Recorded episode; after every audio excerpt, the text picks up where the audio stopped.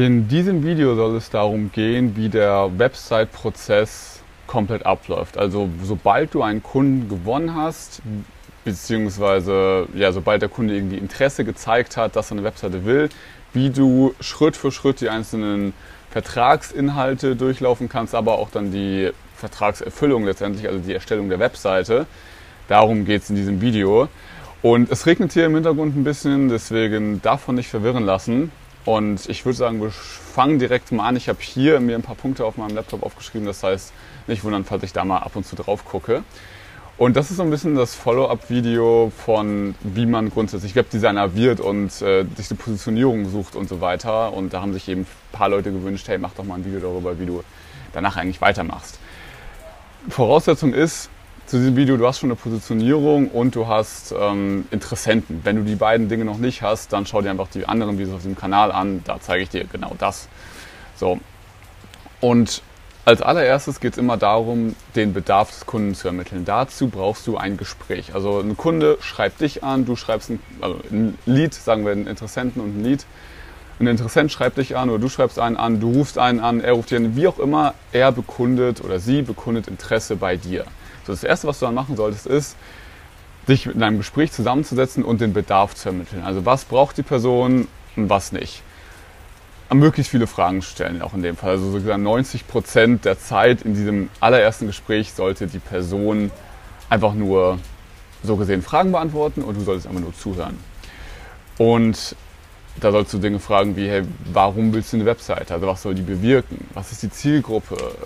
Wie dringend ist das Ganze? Was, warum willst du gerade jetzt eine Webseite? Hast du Seiten, die gut aussehen? Was ist dein, dein, deine Vertriebsstruktur? Was sind deine Produkte? Was willst du vermitteln? Wie auch immer. Ne? Also dass du da einfach super viel fragst, um ein Gefühl zu bekommen, was der Kunde will. Also welche Funktion er will auf der technischen Ebene oder auch welches Design. Aber auch so gesehen, marketingtechnisch, was will er mit der Webseite bewirken. Hintergrund davon ist, du kannst einfach ja letztendlich Upsells anbieten. Du kannst ihm irgendwie sagen, hey, vielleicht macht für dich eine Webseite gar keinen Sinn, sondern du sollst lieber XY machen. Kommt natürlich immer alles aufs Gespräch an, aber je mehr du eben fragst, äh, desto besser weißt du es eben auch. Und je besser du auch eine Zielgruppe gewählt hast, desto eher bist du auch immer in derselben Zielgruppe unterwegs. Das heißt, du kennst die Probleme, Herausforderungen und so weiter und kannst Fragen noch spezifischer stellen. Das ist das allererste. Also so gesehen die die Bedarfsanalyse. Und dann kannst du entweder im selben Gespräch oder im darauffolgenden Gespräch das Angebot präsentieren. Das ist so gesehen keine feste Regel. Manche sagen, man braucht zuerst einen Quali-Call, dann einen Sales-Call, also ein Qualifizierungsgespräch und dann ein Verkaufsgespräch. Man kann es aber auch in eins machen. Also es ist jetzt nicht irgendwie das eine besser, das andere schlecht. Das kommt auch so ein bisschen darauf an, wie viel Zeit hat der andere mitgebracht. Grundsätzlich ist die Regel, je schneller du Verkaufs Vertragsabschluss hinkriegen kannst, desto besser. Und genau, also im ersten Fall wäre es so, hey, der Kunde sagt, ähm, du hast dem Kunden erstmal mega viele Infos rausgezogen, dann sagst du dem Kunden, super cool, ich mache mir jetzt Gedanken, ich erstelle jetzt Ihnen ein Angebot und dann setzen wir uns in zwei Tagen, zum Beispiel um 10 oder um 14 Uhr wird mir gut passen, nochmal zusammen und gehen das Ganze gemeinsam durch. Dann sagt er eben, ja super, hört sich gut an, lass uns das machen, um 10 Uhr passt bei mir. Hintergrund davon, oder du sagst eben, ja, super. Ähm, haben Sie dann noch, noch, noch ähm, ja, die Gelegenheit, jetzt auch das Ganze noch durchzusprechen? Und er sagt, ja, passt, ich habe mir eh eine Stunde freigenommen. Dann kannst du natürlich auch direkt jetzt sagen, hey, da habe ich mir schon was vorbereitet, äh, lass uns jetzt das Angebot besprechen. Hintergrund davon ist einfach, dass du nicht ihm ein Angebot per E-Mail schicken willst. Das ist ein ganz großer Fehler, den Leute machen. Also der Kunde sagt, also das sind jetzt meine Anforderungen der Anbieter sagt, okay, super, dann schicke ich Ihnen einmal eine E-Mail mit dem Angebot und dann können Sie sich zurückmelden, wenn es denn soweit ist oder wenn Sie irgendwie Interesse haben. Und das passiert oft nicht. Das Leben geht dazwischen, sage ich einfach. Also die Leute haben so viel zu tun und, weiß ich nicht, machen irgendwas anderes, dass sie ähm, das einfach vergessen oder es wird auch einfach nicht mehr so relevant, weil gerade andere dringende Probleme sind und eigentlich wollen sie es, aber wie auch immer. Das, ne, das ist einfach so. Das heißt, du sollst immer das Angebot im Gespräch selbst durchsprechen. Wenn das erste Gespräch ein äh, normales klassisches Telefonat war, also wo du so gesehen am Hörer einfach mit deinem Interessenten bist, dann ist es zu empfehlen, zu Zoom zu wechseln. Auch daher macht diese Zwei-Call-Strategie Sinn, wenn du einfach sagen kannst, hey, das nächste Gespräch findet per Zoom statt. Wenn du eh schon mit ihm über Zoom zusammen bist und er auch die Stunde Zeit hat oder eine halbe Stunde, was auch immer, dann ähm, kannst du natürlich direkt dort über Zoom weitermachen. Aber Zoom oder Skype hat einfach den Vorteil, dass ihr euch sehen könnt, dass ihr den Bildschirm teilen könnt, dass ihr einfach viel besser interagieren könnt, dass du seinen Gesichtsausdruck siehst vom Gegenüber und irgendwie merkst, ist er jetzt irgendwie abgefuckt oder super glücklich mit einem. Ne? Diese Bedarfsanalyse sollte circa so 15, 20, 25 Minuten gehen und die ähm, die Angebotspräsentation auch wieder so 15, 20, 25 Minuten.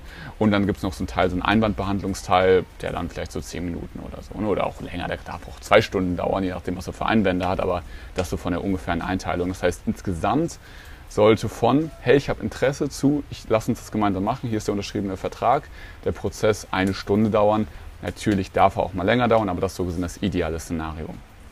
So, dann schauen wir weiter rein. Also zuerst ähm, hast du eben den Bedarf analysiert, jetzt präsentierst du das Angebot. Was bedeutet das konkret? Du hast am besten Fall einen, einen Vertrag schon vorbereitet, wo du letztendlich einfach ähm, den Kundennamen einträgst. Wir haben hier auch äh, unter dem Video eine Vertragsvorlage verlinkt, das heißt, da kannst du gerne mal reinschauen.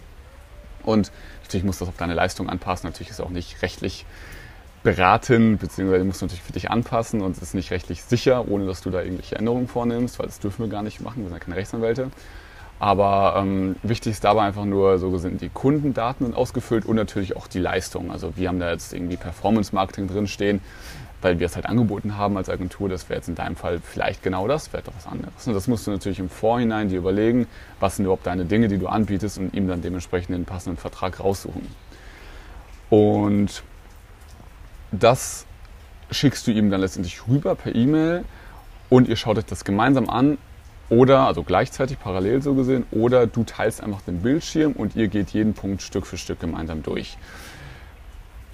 Dann ist da so gesehen das Thema, dass er einfach seine Fragen loswerden kann, also der Interessent, und du letztendlich ja auch Anpassungen an den Vertrag vornehmen kannst. Also er, er will irgendwie wissen, wie viele Änderungen es gibt oder wie auch immer, wie das Ganze abläuft und manches ist ihm vielleicht zu schnell oder zu langsam oder so und da kannst du ihm alles genau erklären und Änderungen vornehmen und auch verhandeln letztendlich. Das ist so gesehen die Phase.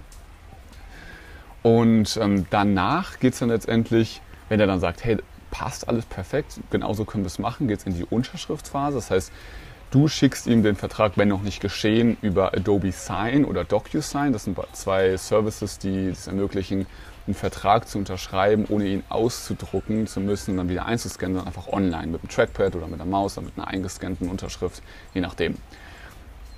Und dann kann das nämlich mit einem Klick zurückschicken und dann hast du es nämlich direkt. Oder wenn er es eh schon hat, dann bittest du ihn einfach, diesen Service zu benutzen oder es einfach digital zu unterschreiben und zurückzuschicken. So, wenn er jetzt sagt, hey, das will er nicht machen im Gespräch direkt, dann kannst du ihn fragen, hey, warum? Gibt es noch irgendwelche Sachen, die wir besprechen sollen? Also da kannst du wieder Einwandbehandlung so gesehen machen oder einfach fragen, was da los ist. Oder ähm, er sagt, hey, super, alles easy, ich schick's dir rüber und dann schickt das eben rüber. Und dann hast du letztendlich, kannst dich erstmal selbst auf die Schulter klopfen, und dann hast du nämlich erstmal Kunden gewonnen, was ja schon ziemlich geil ist. Und dann letztendlich ist der einzige Schritt, dass du einen Onboarding-Termin vereinbarst. Der ist dann ein Kick-Off-Termin, der ist dann in paar Tagen, weiß nicht, vier, fünf Tagen, sollte nicht zu weit in der Zukunft sein. Du kannst dem Kunden auch die Möglichkeit geben, letztendlich äh, den Vertrag sich nochmal in Ruhe anzugucken und zum Kick-Off-Meeting mitzubringen, so gesehen. Das ist auch noch so eine Möglichkeit, ist jetzt nicht ideal, aber ist auch noch fein, hat halt in Ruhe Zeit, sich das anzuschauen. Und dann letztendlich, ja, hast du alles fix und zu dem Kick-Off-Termin soll er ein paar Vorbereitungen schicken das am besten in Form eines Onboarding-Funnels. Sprich, du sagst dem Kunden, hey, vielen Dank, den Vertrag habe ich bekommen. Ähm, hier ist ein Link zu einem Onboarding-Funnel. Da werden alle relevanten Fragen gestellt, so gesehen, alle Infos abgefragt, die du brauchst. Und, ähm, oder beziehungsweise ich brauche, um das Projekt gut abzuschließen, füll den bitte aus bis zum Kickoff-Termin, weil dann haben wir letztendlich alles und dann können wir nämlich an dem Kickoff-Termin starten. So, was das jetzt genau ist, ein Onboarding-Funnel, das habe ich schon mal erklärt im anderen Video, das verlinke ich dir einfach hier nur noch.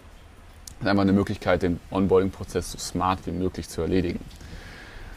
So, jetzt ist endlich die, die Vertragsphase komplett abgeschlossen. Das Einzige, was jetzt noch so gesehen gemacht wird, ist das Projekt selbst.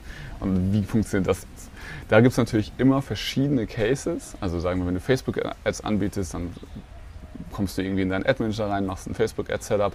Wenn du jetzt Webdesign anbietest, und darum geht es jetzt hauptsächlich in diesem Video, weil das ja die Fortsetzung von einem anderen Video ist, solltest du, solltest du vorher geklärt haben, hat er, will er die Domain kaufen und das Hosting kaufen oder willst du das machen?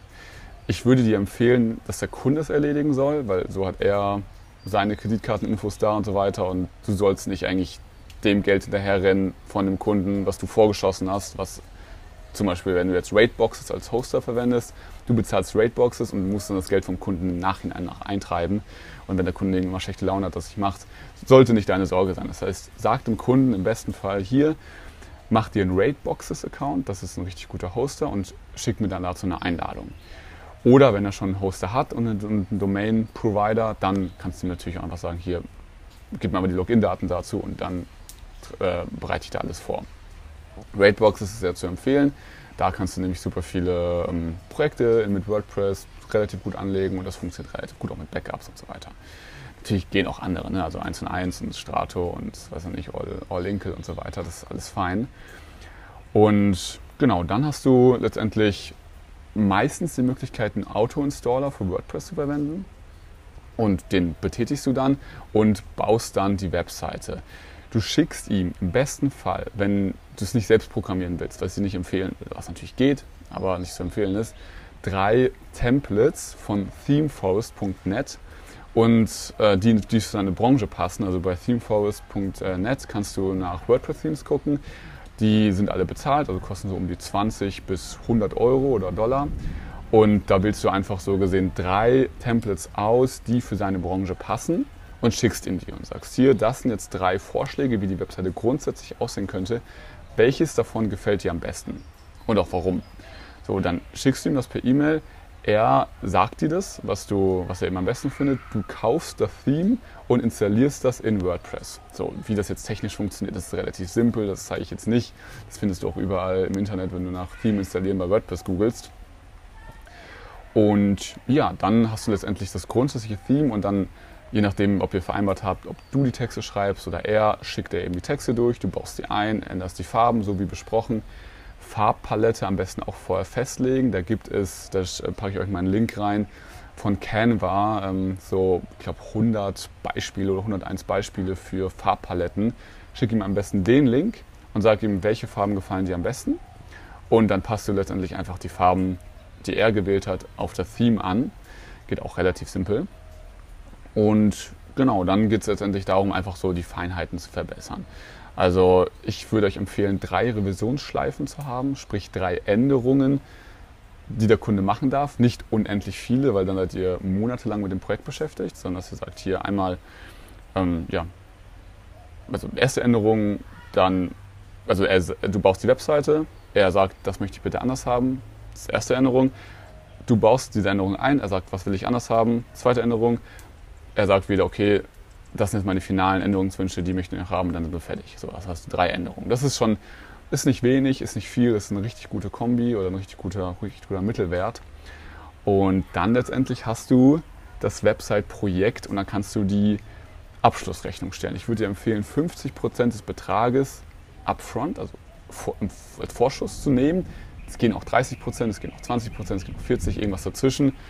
80 sind meistens ein bisschen frech und ähm, 0 ist, da bist du ein sehr, sehr großes Risiko, weil du das nicht sehr viel machst und er noch gar nichts gemacht hat. So. Also du musst darauf hoffen, dass er dann irgendwie bezahlt und wenn er 50 Prozent schon vorab bezahlt hat, dann ist das Risiko einfach sehr gering, dass er ähm, nichts für sein Geld sehen will oder ne, also er ist schon einfach ein bisschen ins Invest gegangen, ähm, finanziell zumindest und deswegen auch bereit, dir die Texte zu liefern, Bilder zu liefern und so weiter. Und äh, genau, das hast du getan, da kannst du die Abschlussrechnung stellen und dann ist das Projekt in dem Sinne abgeschlossen. Und dann ist alles fein. Also wenn du die Hosting-Zugänge selbst angelegt hast und deine eigenen Kreditkarteninfos hintergelegt hast, dann würde ich dir natürlich empfehlen, ähm, ab dem Zeitpunkt das zu ändern, dass du sagst, hier, jetzt die Seite ja live. Das heißt, bitte bezahl jetzt du das Hosting oder du machst es so, dass du einen Wartungsvertrag abschließt, also sagen wir mal 50, 80, 70 Euro im Monat und ihnen Rechnung stellst, dass du dich regelmäßig um Backups kümmerst und um Updates und so weiter, dann kann natürlich alles bei dir bleiben. das ist einfach eine Sache, die du für dich entscheiden kannst. Ich würde dir empfehlen, das alles abzugeben, dass du damit keinen Stress hast, dass der Kunde das bezahlt, vor allem man mit Wartungsverträgen eh nicht so viel Geld machen kann. Wenn du natürlich sagst, du willst es unbedingt machen, dann kannst du natürlich gerne machen. Und das ist letztendlich der gesamte Prozess. Also von ich habe Interesse zu, hier ist die fertige Webseite. Kosten hast du in dem Sinne nicht wirklich. Natürlich deine Arbeitszeit, dein Arbeitsgerät, also dein Laptop oder Computer. Sonst sind alle Dinge relativ kostenlos. Ähm, außer wenn du Photoshop oder so brauchst oder irgendwie noch Grafiker und so oder irgendwie einen Texter. Aber ja, da das Hosting, die Domains, alles vom Kunden bezahlt werden, entweder über dich oder über ihn direkt, passt das eigentlich. Und in diesem Sinne kann es losgehen. Wenn du dazu irgendwelche Fragen hast, schreib das gerne in die Kommentare. Dann können wir das natürlich individuell nochmal konkret beantworten. Ich hoffe, das hat dir weitergeholfen. Schau gerne mal die Videos, die ich da unter verlinkt habe, hier auch nochmal an. Zum Onboarding-Funnel, zu der Vertragsvorlage und den ganzen Geschichten. Dann wünsche ich dir ganz viel Spaß mit deinem Verkaufen von Webseiten. Und in diesem Sinne, alles Gute und bis später. Dein Alex.